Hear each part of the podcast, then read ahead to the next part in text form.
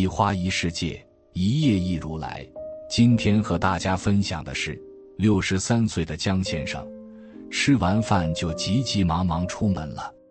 老伴问他干啥呢？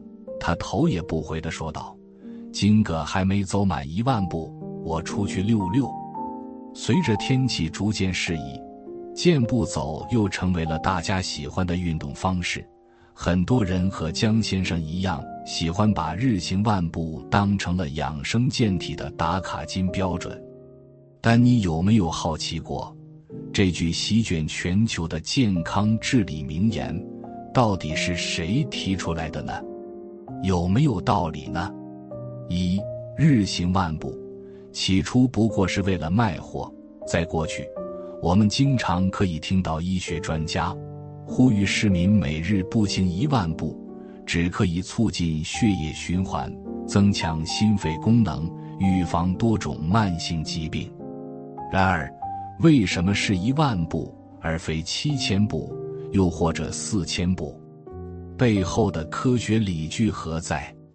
有专家就指，每日步行一万步的说法，当初只是一间日本公司的营销手段。每日步行一万步的讲法，可追溯至一九六三年的日本。当时日本正在筹备一年举行的奥运会，社会一讨论到有需要普及运动。当时一位名叫大石岩的医生，认为现代生活令日本人的体格变差，人们太依赖科技，如汽车和升降机，而且每日进食愈来愈多食物。大使医生认为，要全国摆脱素食便利文化，可以建议人们每日步行一万步。于是向工程师朋友加藤二郎提及这个意见。为了让民众相信，并购买计步器，加藤二郎思前想后，先去做了一波并不科学的市场调研，发现当时的日本人。每天大概行走三千五百至五千步，也就是大家平常上下班的步数值。于是计步器公司想三千五百至五千步，大部分人都能走，那把这个数字乘以二，不就可以达到强身健体的效果了？两年后，加藤二郎创立的山佐石计计器株式会社。推出了史上第一款便携计步器万步计。有趣的是，日文汉字“万形态”就像一个正在步行的人，加上每日步行一万步，这个整数目标很容易记住。于是，不单万步计在全国各地热卖。当人们发现可以计算自己的步伐，就连步行文化亦普及起来。根据英国《金融时报》的访问。当时，日本甚至有日本步行协会、日本万步俱乐部等组织出现，举办各种远足活动。到八十年代，山佐公司对外销售万步计，而到了今天，很多智能手表都把一万步设为目标，这甚至成为了健康常识。英国赫特福德大学的运动科学家林赛·波顿斯。就在学术网站对话撰文指出，步行确实可以带来多样益处，例如促进心脏和精神健康，减低肥胖风险。于是很多人仍会坚持以一万步为目标。可是他质疑一万步这个数字缺乏理据，认为数字更像一个营销策略，多于科学实证，而且对于工作劳碌的现代人而言。很难做到。二零一九年，哈佛医学院发表的研究，就比对各种步数带来的健康效果，比起两千七百步，每日大约四千四百步，就足以大幅降低女性的死亡风险。在这个基础之上，步行愈多，就带来更大益处。可是，直到大约七千五百步以后，再走下去。效果也不会更加显著。不过，这次研究对象只集中于女性。在二零二一年九月，位于美国马萨诸塞大学阿莫斯特分校的人体运动学助理教授阿曼达·帕鲁克的研究团队在美国医学会杂志的子刊《JMA Network Open》上发表了一项研究成果，指出每日的步数若超过七千步，则可有效降低全因死亡的风险。在为期十四年的时间里，该研究小组对两千一百名中年人进行了追踪，结果表明，相较于每日步行少于七千步的人，每日行走次数超过七千步的人，其全因死亡风险显著降低，降幅约为百分之五十至百分之七十。但是走得更多也不会带来额外的好处。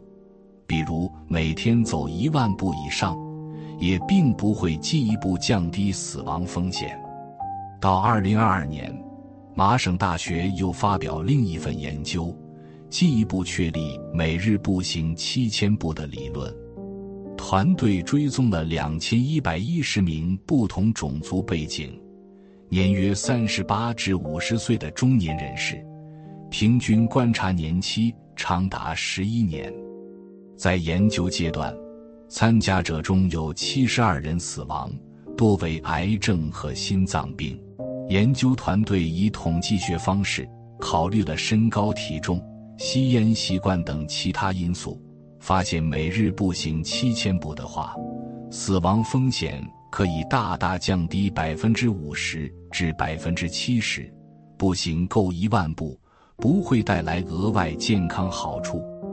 有趣的是，研究同时发现，步行的强度和速度所造成的差异并不大。换句话说，即使无论急行还是慢行，只要同样是七千步，其实效果不会相差很远。步行属于长时间低强度的有氧运动，在改善心肺功能、调节血糖血脂、缓解压力上还是颇有效果的。可以说是健康成年人的合理目标，但并非普遍适用于所有年龄和身体机能水平。对于一些上了年纪的朋友们来说，日行过万还有一个很大的危害。很多人在刚开始进行步行锻炼的时候，并没有觉得膝关节有什么异样，但是随着步行的时间和次数增多后，就可能会感觉到膝盖疼痛，这种情况主要是因为膝关节软骨会随着使用时间的延长而逐渐变薄或缺损。当膝关节软骨损伤累积到一定程度时，就会引发膝骨关节炎或膝关节积液。二，每日步行，走对了才养生。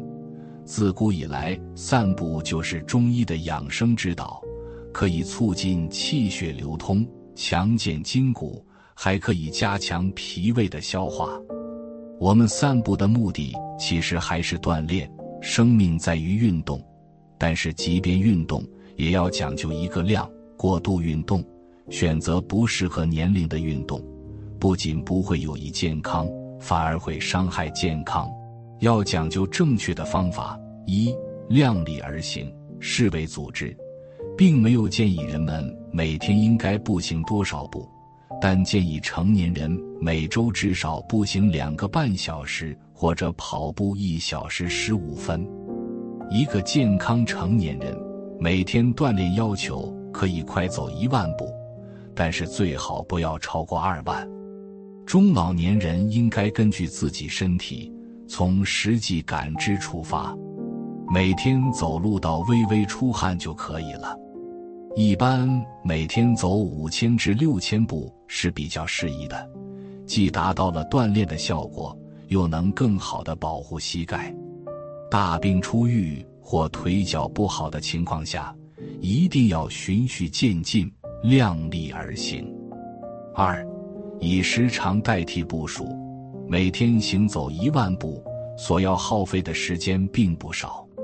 但是如果不以步数衡量，将每天去买菜、走到公交站等零散的路途用来快走，每天只需要三个十分钟，坚持下来，花更少的时间也能达到更好的锻炼效果。三、正确的姿势。一些职业需要不停走来走去，每天步数轻松过万，但难道他们就更加健康吗？也未必见得。只有走的过程正确了，才能起到效果。走路时要保持下巴突出，抬头挺胸，两肩自然向后拉，手臂随着前进步伐自然向两边摆动。保持正确的姿势，可以让你注意力更加集中，也能让肺部得到锻炼，吸入更多的空气。在走路前，最好也做下热身运动，增加关节的灵活性。四、适宜的时间地点：下午阳光柔和，氧气充足，更适合步行健身。不宜在刚吃完饭后进行。因为血液都集中在胃部，此时运动不利于消化，而且过于饥饿时也不宜运动。